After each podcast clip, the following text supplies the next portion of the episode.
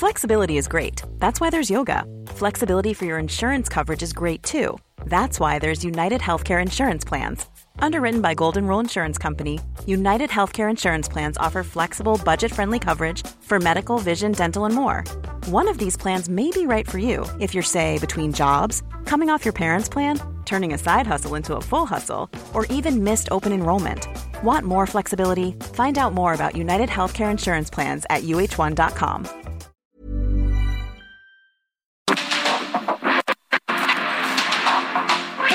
mundo actual no se entendería sin la economía, las finanzas y los negocios.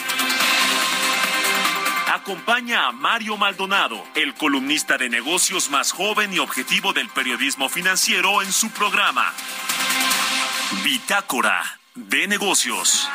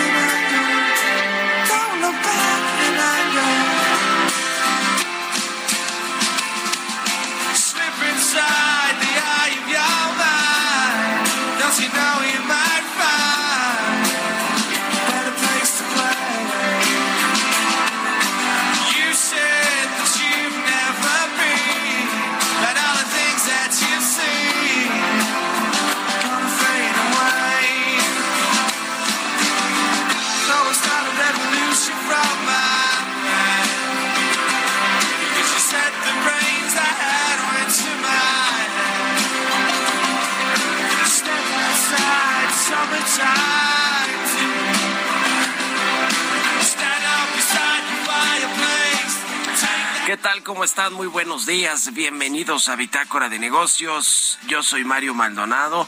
Me da mucho gusto saludarlos en este martes 19 de septiembre del 2022.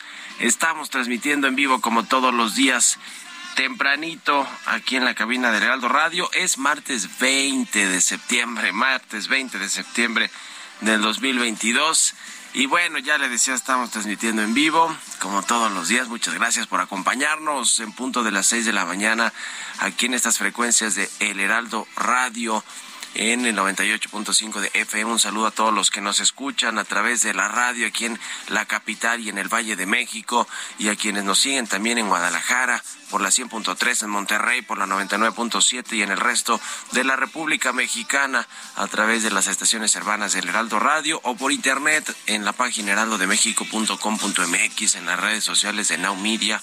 También está el streaming, el video de lo que sucede aquí en la cabina del Heraldo. Así que muchísimas gracias y a quienes escuchan el podcast también, gracias de verdad por sus comentarios y por seguir el programa. Vamos a entrarle a la información, pero antes un poquito de música. Estamos escuchando a Oasis. Eh, esta canción se llama Don't Look Back in Anger. Esta semana escuchamos canciones de las mejores, de los mejores unplugged, de acuerdo con la revista y portal Marvin. Este unplugged es de la banda inglesa Oasis que se formó en 1990 y esta versión unplugged la realizaron en el 96 eh, y bueno, pues son muy famosos estos hermanos de Oasis que bueno, se separaron ya hace tiempo. Pero buenas canciones tienen y las vamos a estar escuchando, o por lo menos esta hoy aquí en el programa. Le entramos, le entramos ahora sí a la información. Vamos a hablar con Roberto Aguilar, los temas financieros más relevantes. Los mercados toman respiro, descuenta alza de tres cuartos de punto de la Reserva Federal. China en sentido contrario recorta la tasa de referencia y la inflación en México frenaría alza en la primera quincena de septiembre. Vamos a, entrar en esos temas con Roberto Aguilar. Vamos a hablar también con Ernesto Farril. La economía mexicana toma un nuevo impulso en el tercer trimestre del año. Vamos a ver cómo vendrá ese dato del eh, tercer trimestre de cara pues ya hacia el cierre del año y bueno, si se van a cumplir o no las previsiones que tiene Hacienda para cierre del 2022. Y vamos a platicar también con Bernardo González, presidente ejecutivo de la Asociación Mexicana de Afores, sobre varios temas que tienen que ver con minusvalías en Afores, con las utilidades de estas administradoras de fondos para el retiro al cierre de agosto y también con eh, pues lo que tiene eh, que ver con, con las pérdidas, las, los retiros, perdón, por desempleo de las Afores, que también tocaron uno de sus puntos más altos en agosto. Hay mucha gente retirando de sus cuentas individuales o de sus cuentas de Afore, pues dinero solo un porcentaje que le, que le permite la ley, pero el problema es qué va a pasar con las pensiones si es que no se reintegran esos recursos. En fin, de este y de estos y otros temas le vamos a platicar hoy aquí en Bitácora de Negocios, así que quédense con nosotros en este martes. Vámonos al resumen de noticias eh, con lo más importante con Jesús Espinosa.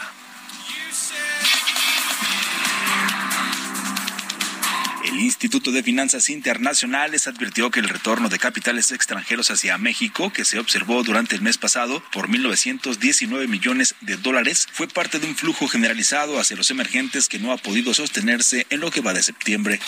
La Alianza Nacional de Pequeños Comerciantes señaló que a cuatro meses y medio de la puesta en marcha del paquete contra la inflación y la carestía, no ha mostrado resultados efectivos cuyos precios de los alimentos siguen al alza. Subrayó que urgen políticas públicas efectivas que apoyen la población más vulnerable.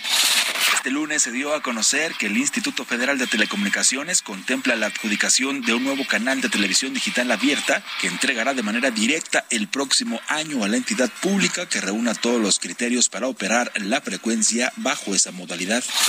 De acuerdo con la Asociación Mexicana de Instituciones de Seguros y Seguros GNP, en México solo 6.7% de las casas habitación cuentan con un seguro de daños, a pesar de que es uno de los países con mayor actividad sísmica debido al constante movimiento de placas tectónicas y de fallas geológicas que lo cruzan o lo circundan. El Banco de Pagos Internacionales invitó a las principales economías a continuar con las subidas de las tasas de interés, a pesar de la creciente amenaza de recesión y la volatilidad en el mercado de divisas. Reconoce que los riesgos de recesión y de endeudamiento están aumentando, pero afirma que sigue siendo primordial reducir la creciente inflación mundial.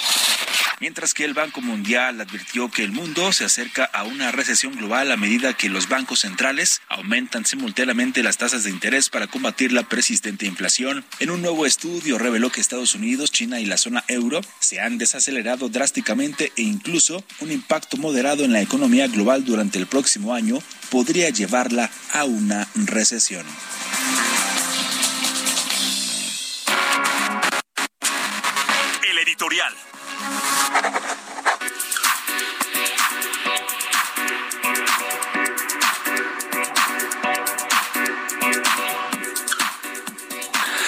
Pues ayer de nueva cuenta tembló después del simulacro de 19 de septiembre, este 19S que pues se ha convertido ya en una fecha pues terrible, maldita, decía yo ayer en las redes sociales para pues para los capitalinos, pero no solo para los capitalinos, sino para pues los eh, varios estados. Ahora estoy viendo una nota aquí del economista que le impacta a 48 millones de mexicanos este fenómeno, los terremotos, los sismos, o por lo menos el que se sintió ayer en dos entidades del país.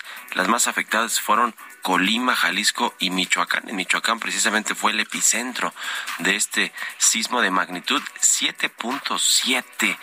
Qué fuerte sismo, más fuerte que el de el, 2017, ese trágico 19 de septiembre de 2017. Pero bueno, pues a mí me da la impresión de que fue más corto y eso evitó, creo, que hubiera estos daños estructurales en la infraestructura y bueno, pues las tragedias también de la, las pérdidas de vidas y el derrumbe de casas y, y de eh, pues infraestructuras en general. Así que, pues, eh, interesante todo este asunto por, por y, la verdad es que gracias, eh, eh, o afortunadamente más bien, que no sucedió, que no pasó a mayores, que es un saldo blanco prácticamente aquí en la ciudad, salvo en Colima, que sí falleció una persona, se le cayó una barda encima, eh, pero bueno, pues eh, no hubo afectaciones, digamos, mayores, incluso le decía, en las viviendas, en los edificios, en la infraestructura, etcétera, pero pues estos, este sismo le afectó, se sintió en 12 estados del país. Pues eh, en, incluso en la, en la costa del Pacífico se activó la alerta de un posible tsunami, precisamente en Manzanillo, Colima, donde se levantó o hubo un levantamiento del mar, una agitación del mar y bueno, también afectó a la electricidad, 1.2 millones de personas en Michoacán, en Colima, en Jalisco, en el Estado de México y en la capital, aquí en la Ciudad de México, también se vieron afectados por las interrupciones de luz eléctrica y bueno, pues también los servicios de telecomunicaciones, ¿no? Cómo sufrimos ayer, por lo menos yo eh, y gente cercana con la que convivo prácticamente todos los días, dos servicios de telecomunicaciones, AT&T y Telcel, pero sobre todo AT&T, pésima eh, operación y señal de, eh, de esta empresa que pues nomás no, no eh, normalizó su servicio en prácticamente todo el día. Así que algo tendrán que hacer ahí las telefónicas, ¿eh? que eso sí te cobran puntualmente para resolver estos asuntos, que ciertamente es algo extraordinario, pero pues hay que resolverlo y hay que estar preparado sobre todo, ¿no? La previsión también aplica para las empresas, no solo para los mexicanos, los ciudadanos de a pie, vamos a decirlo, que tenemos que estar preparados ante un eventual sismo. Así que, pues miren, dentro de todo, afortunadamente que todos, todos bien, pero no deja de ser pues, eh, eh, pues un susto mayor los terremotos, sobre todo aquí en la Ciudad de México, en muchas partes del país, ya lo decíamos, pero bueno, que todo, qué bueno que todo quedó en eso y a seguir teniendo esta cultura de la prevención. Seis con quince minutos, vamos a otra cosa. Mario Maldonado en Bitácora de Negocios. Vamos con Mónica Reyes, quien nos tiene información importante. Adelante, Mónica. Muy buenos días, amigos de Bitácora de Negocios. Qué gusto saludarlos. Mario Maldonado, ¿qué tal? ¿Ustedes quieren comenzar a invertir en la bolsa, pero no saben cómo hacerlo? Bueno, pues los invito a que se registren en el Reto Actimber 2022, el evento de educación financiera más importante de México. Expertos en finanzas te llevarán de la mano con cursos, con talleres y conferencias para todos los niveles, es decir, principiante, intermedio y avanzado, impartidas por Actimber, la Bolsa Mexicana de Valores y entre otros especialistas. Aprenderás de economía, de finanzas y todo lo que necesitas saber sobre cómo invertir y construir un patrimonio en estos tiempos.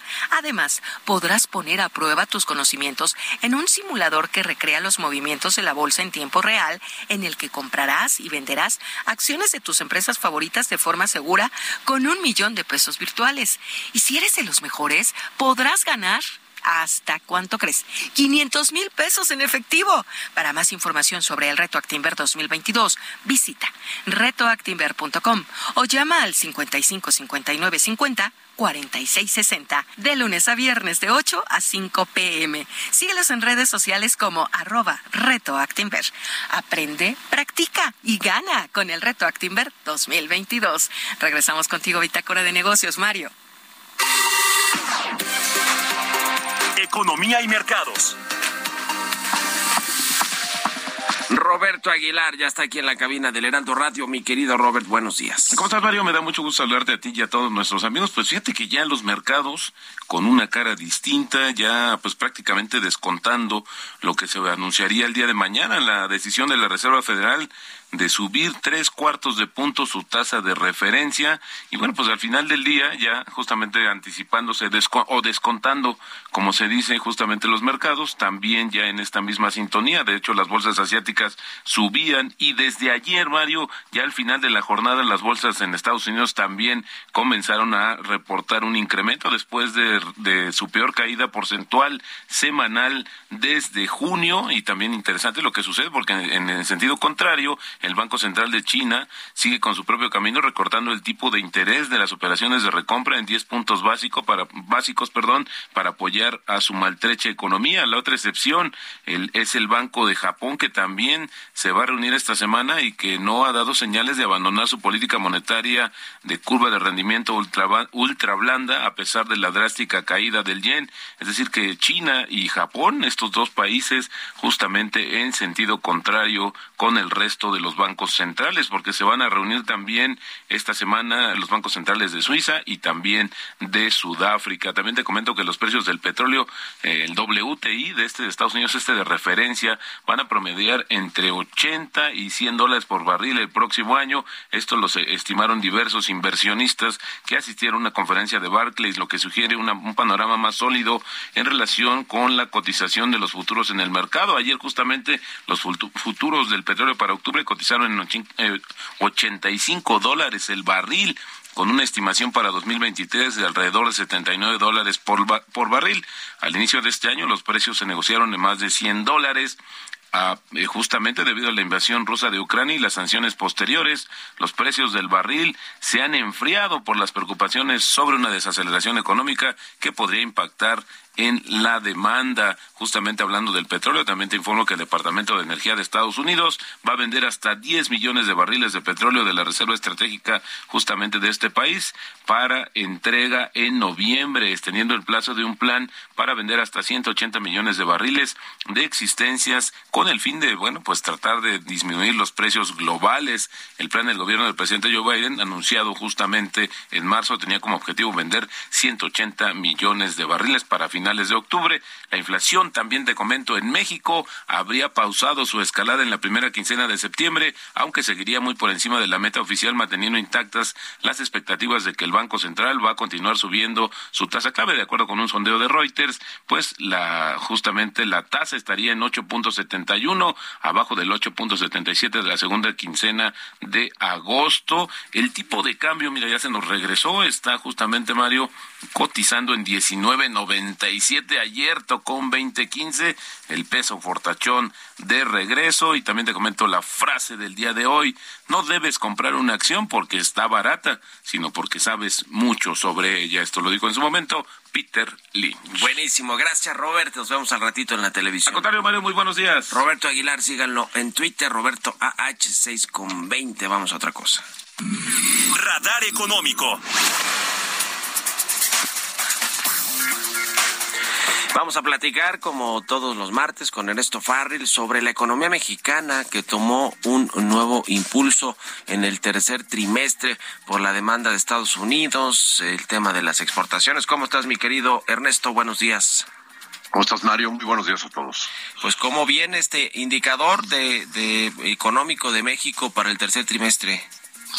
Muy bien, bueno, pues eh, en Bursa América contamos con tres indicadores de la economía mexicana oportunos. Unos son más oportunos que otros. Y a su vez el INEGI también tiene ahora un indicador oportuno que precisamente lo publica hoy. Y bueno, pues lo que estábamos sospechando, de acuerdo a las cifras que también está estimando INEGI, se está confirmando. Por ejemplo, en lo que respecta al IGAE de julio, todavía no sale, va a salir la semana entrante. Pero con nuestro indicador más eh, eh, puntual, más exacto, que se llama el IBAM, porque ya contamos con muchas cifras del mes de julio. Sí. Nuestra estimación es que el IGAE de julio puede llegar a ser 2.5% anual de crecimiento. Y hoy INEGI nos está diciendo, en su estimación todavía oportuna, que julio podría haber crecido al 1.8, es decir, nosotros todavía estamos más optimistas que ellos. En lo que respecta a agosto, ahí tenemos nuestro indicador más oportuno, que es el IBEM, y desde la semana pasada nosotros estamos viendo la posibilidad de que el IGAE de agosto tenga un crecimiento de hasta el 3,5%. Ese crecimiento no lo hemos visto en todo el sexenio, en ningún mes. ¿eh? Y el INEGI, con su indicador oportuno publicado el día de hoy, nos está diciendo que estima 2.9%, aunque el rango de variación que da es muy amplio y pues también puede ser fácilmente el 3,5.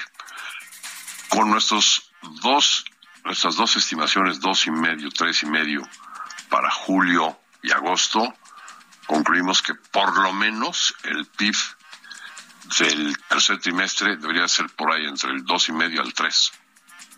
Y con esto estamos haciendo una revisión al alza a la estimación de crecimiento que teníamos en el PIB de todo el año, pudiendo crecer pues eh, por lo menos al 2, ¿no? Si no es que incluso hasta arriba del 2%. Nosotros lo teníamos antes en el 1,5%, eh, porque veíamos que, que la economía se estaba desinflando. ¿Y qué, qué es lo que estamos viendo al final? Que sí, las exportaciones, la demanda de Estados Unidos sigue siendo muy, muy fuerte. Eh, por ejemplo, en los datos de agosto de la industria automotriz, la producción automotriz creció 31%, las exportaciones 16%, las ventas de automóviles en el mercado interno crecieron 16%. En las ventas de la ANTAD, las cadenas de la ANTAD, ventas eh, minoristas, ¿no? eh, pues nos están dando crecimientos arriba de inflación, que nuestra inflación es muy alta, pues hasta del 3% en términos reales arriba de inflación en este segundo trimestre. Eh, y eso también se apoya por las remesas que siguen siendo muy altas, ¿no? Creciendo al 16% anual. Sin duda. Remesas que siguen pues fluyendo y de forma histórica hacia México de, Estados Unidos eh, mayormente. Muchas gracias, como siempre, Ernesto. Un abrazo y muy buenos días. Igualmente, Mario, que estén muy bien todos. Ernesto Farrer, que escribe en El Financiero los lunes. Vámonos a la pausa y regresamos aquí a Bitácora de Negocios.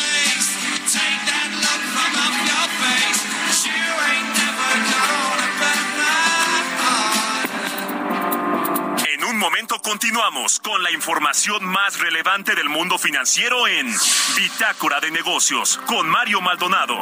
Regresamos.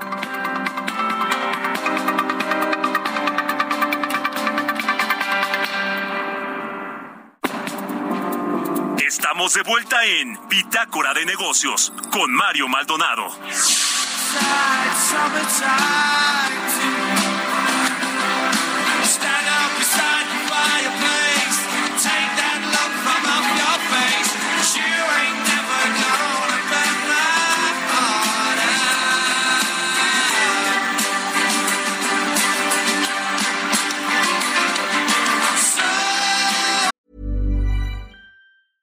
Many of us have those stubborn pounds that seem impossible to lose, no matter how good we eat or how hard we work out. My solution is PlushCare. PlushCare is a leading telehealth provider with doctors who are there for you day and night to partner with you in your weight loss journey. They can prescribe FDA-approved weight loss medications like Wagovi and Zepbound for those who qualify. Plus, they accept most insurance plans. To get started, visit plushcare.com slash weight loss. That's plushcare.com slash weight loss.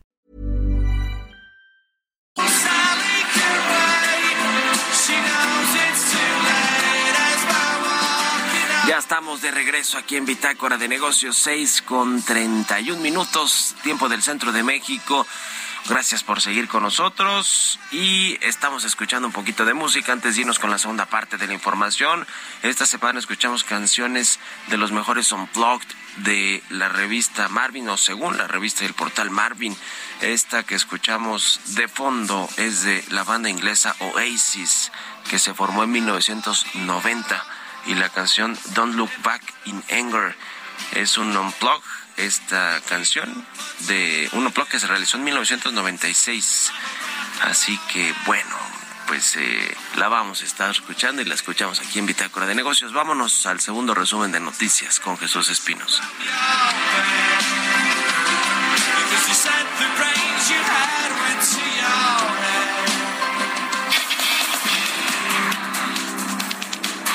El presidente de la Reserva Federal, Jerome Powell, advirtió el mes pasado que los aumentos de las tasas de interés para combatir la inflación causarán algo de dolor. El miércoles se dará a conocer de cuánto será la nueva alza en las tasas de interés. La Comisión Federal de Electricidad informó que el sismo que se registró la tarde de ayer provocó fallas en el suministro eléctrico que afectaron a 1.2 millones de usuarios. En un comunicado, la Asociación Mexicana de Laboratorios Farmacéuticos, la AMELAF, señaló que tras la reunión de alto nivel entre México y Estados Unidos, los acuerdos alcanzados para que haya una mayor comunicación entre las industrias farmacéuticas hace realidad un viejo sueño de la industria farmacéutica mexicana. La inversión que el gobierno federal debe ejecutar para construir el tren interurbano México-Toluca ya asciende a 105.471 millones de pesos, de acuerdo con su registro en la cartera de inversión de la Secretaría de Hacienda, lo que significa casi tres veces más al que originalmente se estimaba para esa obra en 2014.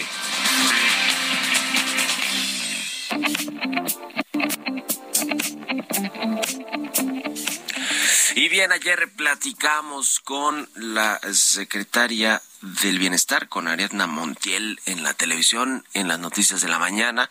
Y bueno, varios temas interesantes que tienen que ver con los programas sociales, si son o no clientelares, le preguntamos si generan o no votos estos programas del bienestar y pues también el presupuesto, ¿no? Porque hay más de 600 mil millones de pesos que se tienen contemplados en el paquete económico 2023 que son de programas del bienestar y aumentaron de forma importante. Vamos a escuchar parte de esta entrevista con la secretaria del Bienestar, Ariadna Montiel.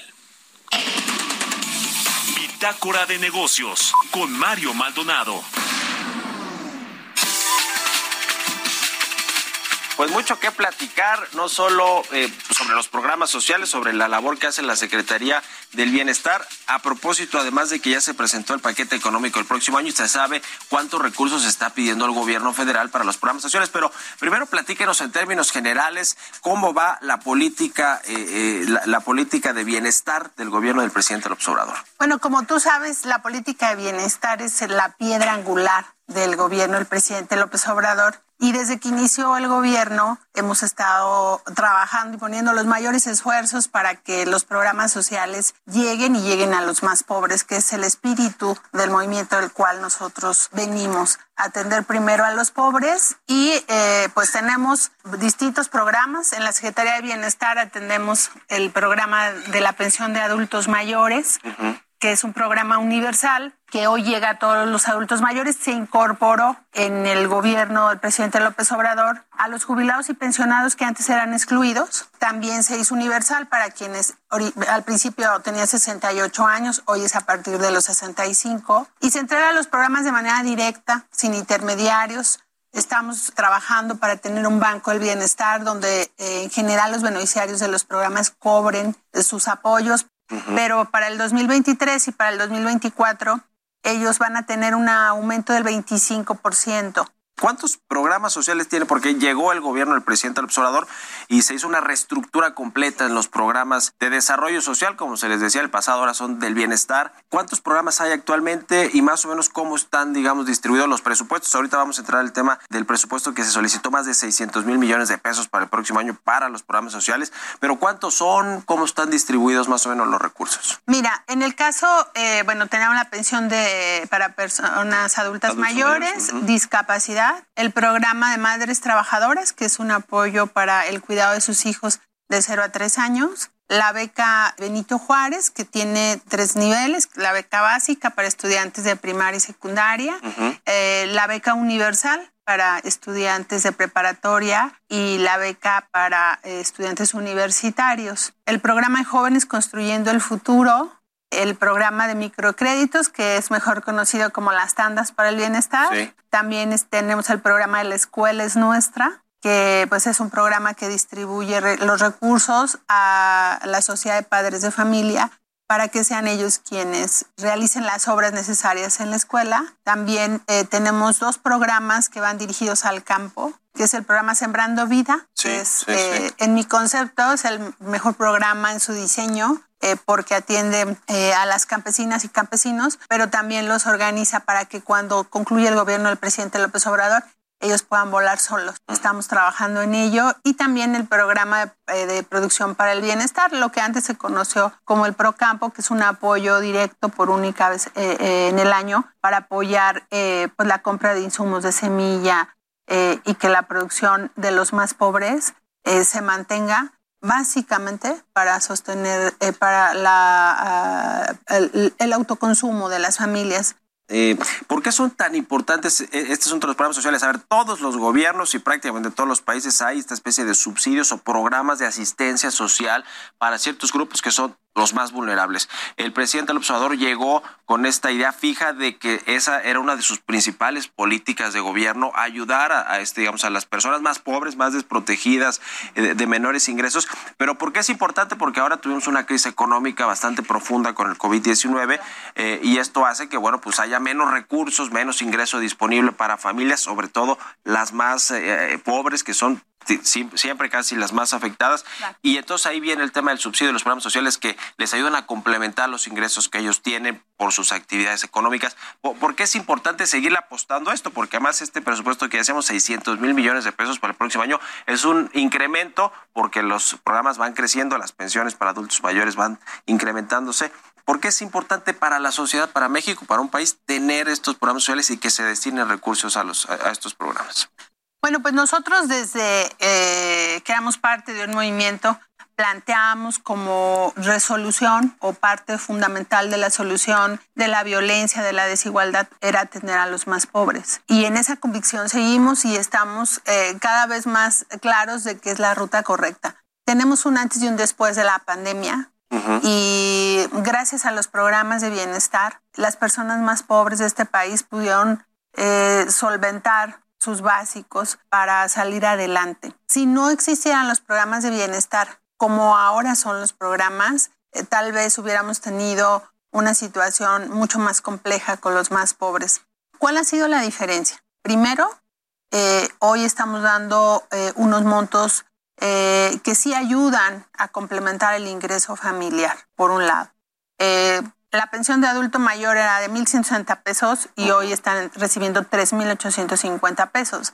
Entonces, ellos han incrementado eh, sus recursos. Al doble, prácticamente. Así es, ¿no? Entonces, eso les va a permitir tener garantizados sus alimentos, sus medicinas, que eso es lo básico en el caso de los adultos mayores. Y nos permite también que estos recursos se consuman, eh, se, se eh, ejerzan de manera local. Es decir, en las comunidades hay liquidez, que eso también es parte de la tesis económica del señor presidente, de resistir esta parte que hemos vivido todos. Y si estos programas de bienestar llegan a las comunidades, también hay eh, activación económica, ¿no? Donde pagamos los adultos mayores en las comunidades eh, lejanas, donde no hay banco todavía, pues se hace ahí eh, la vendimia. Es una economía local que va creciendo, ¿no? Por esos recursos. Así es.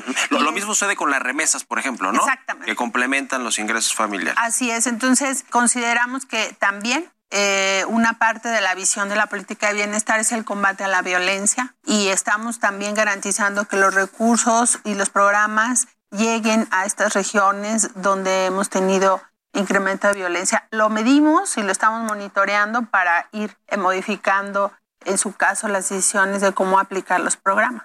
El presidente habla mucho de que hay una mejor redistribución del ingreso de la riqueza en México, que si bien la economía no ha crecido como se, se, eh, tenía planeado originalmente, vino la crisis del COVID-19, eso cambió muchas cosas, pero el presidente habla de que hay más bienestar, mejor calidad de vida en general para los mexicanos, sobre todo los que menos tienen, y es parte de este tema de los programas sociales, de darle mucho presupuesto a los programas sociales como una especie de redistribuir mejor la riqueza del país. Eh, ¿A eso se refiere el presidente? Sí, sí, exactamente a ello. Hoy eh, los que tienen que pagar impuestos lo están haciendo y gracias a que se están pagando los impuestos podemos tener los recursos para distribuirlos entre la población más pobre. Eso significa que el que menos tiene es ayudado por el gobierno y el que más tiene, en respeto a la ley, paga sus impuestos. Y esa es una redistribución para que los más ricos ayuden a los más pobres, pero esa es la responsabilidad del Estado que hoy sí estamos asumiendo, ¿sí? A través de la política, la política social. Este porque la política de bienestar ya hoy es un derecho. Los adultos mayores, las personas con discapacidad y los estudiantes eh, eh, de preparatoria ya tienen un programa que es un derecho en la Constitución. Lo que significa es que esos recursos ya deben de estar programados para todos los presupuestos en adelante, que esto es muy importante que se tenga esa certidumbre y por eso se colocó en la Constitución para que no haya duda de que esos programas tienen que continuar y que le quite el sesgo también eh, de poder ser utilizados para otros fines. Por eso a los adultos mayores cuando les entregamos su tarjeta les insistimos que no... No hay marca de los partidos. Oiga, eso quería preguntarle y con esto cerramos que se nos acaba el tiempo, secretaria.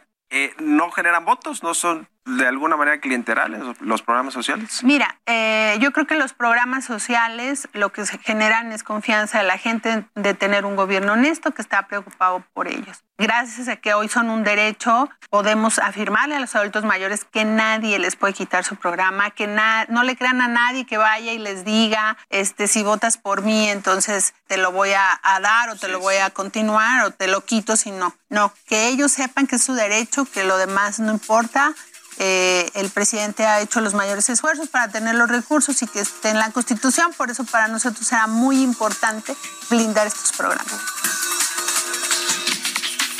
Historias empresariales.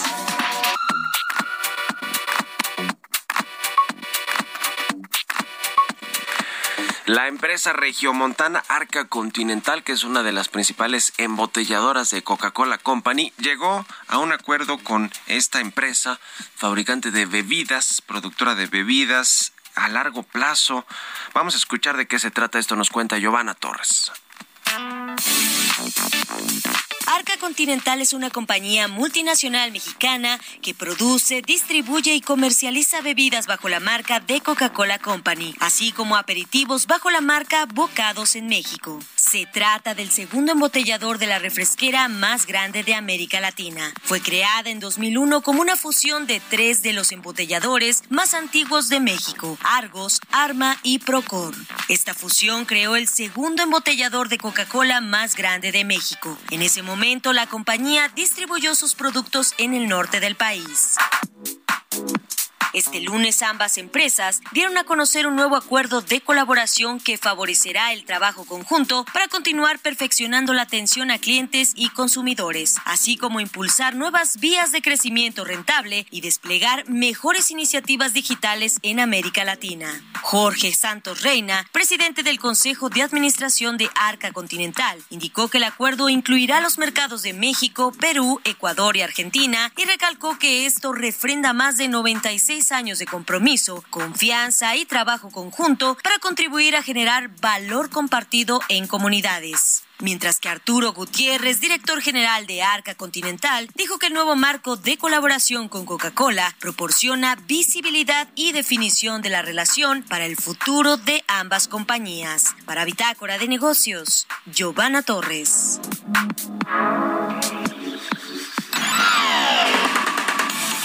Mario Maldonado en Bitácora de Negocios.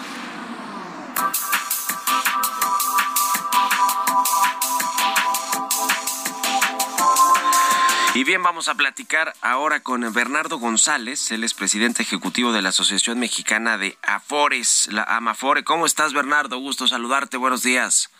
¿Qué tal, estimado Mario? Buenos días. Igualmente, qué gusto saludarte. Gracias, como siempre, por estos minutos para Bitácora de Negocios aquí en el Heraldo Radio. Pues queremos platicar contigo sobre los datos recientes que han salido sobre este sector, sobre las afores en términos pues de eh, las, las utilidades, las ganancias, las minusvalías que han tenido las afores al cierre de agosto y también pues los retiros por desempleo. ¿Por dónde empezamos, Bernardo?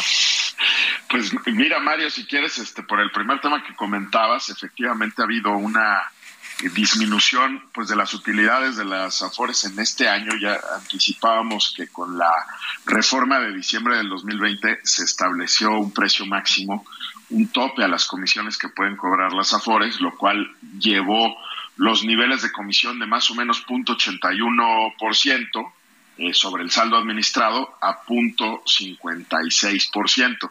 Entonces es una bajada de, de comisiones muy relevante que evidentemente pues ha implicado a las Afores un esfuerzo muy grande para tratar de eficientar su gasto, su operación.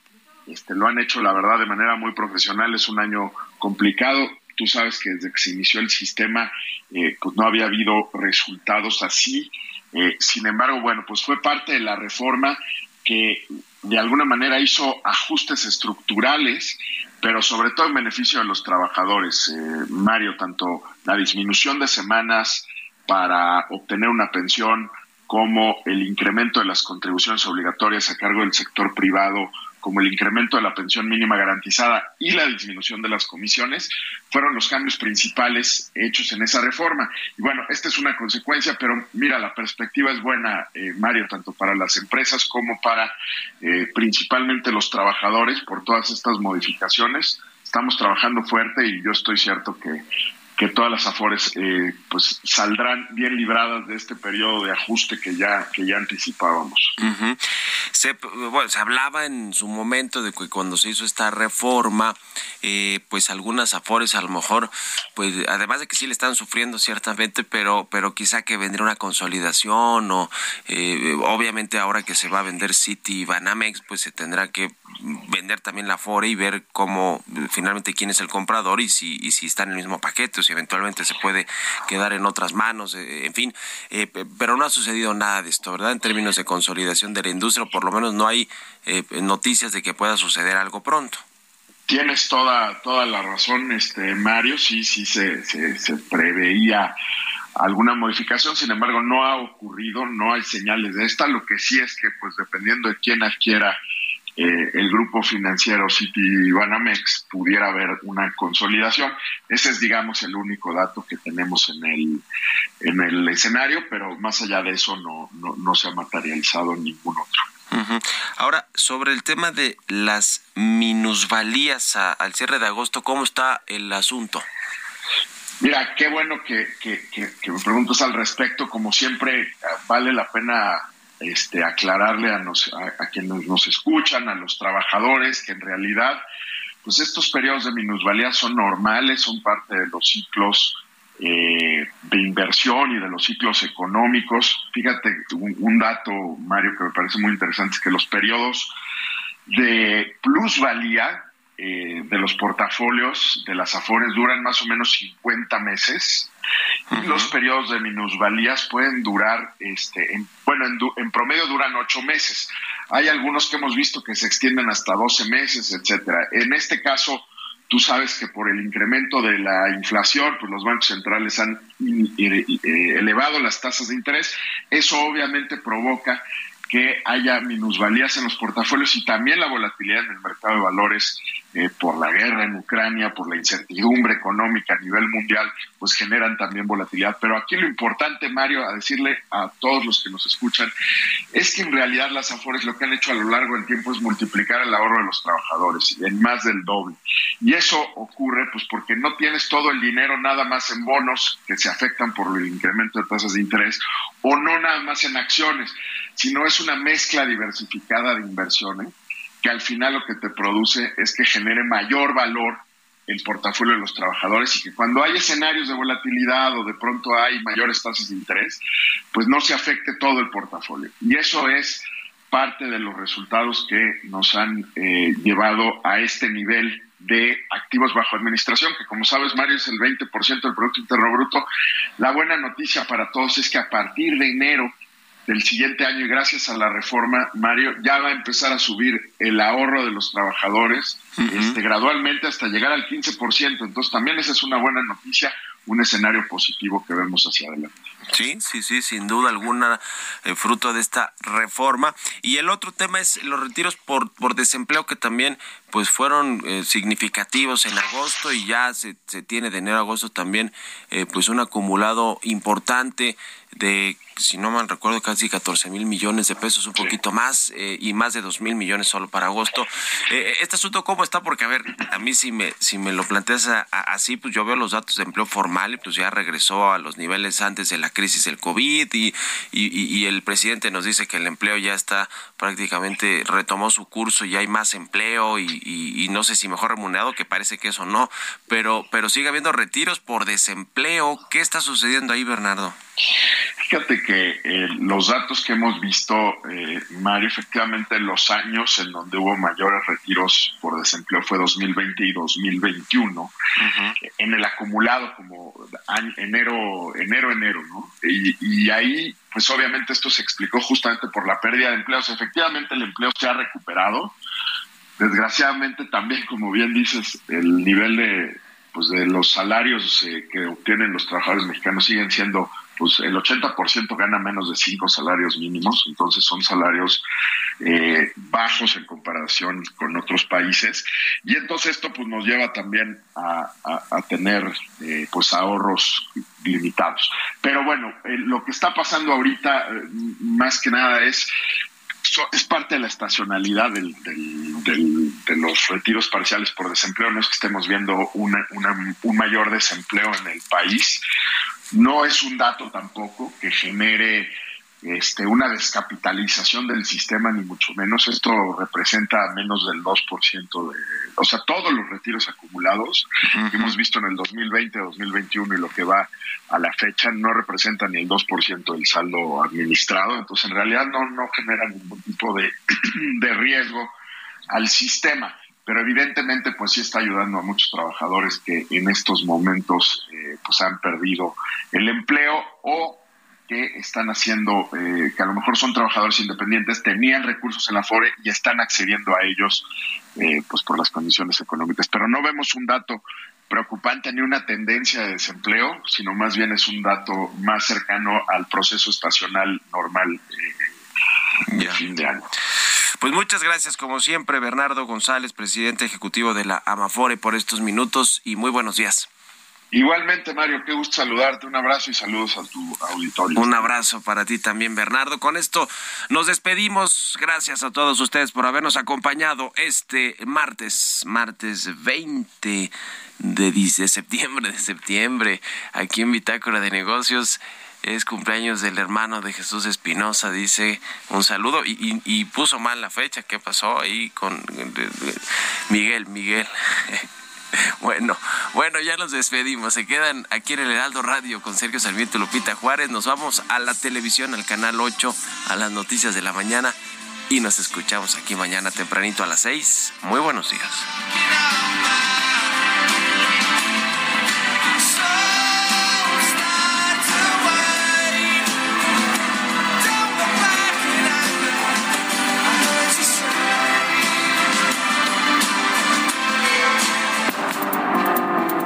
Fue Bitácora de Negocios con Mario Maldonado.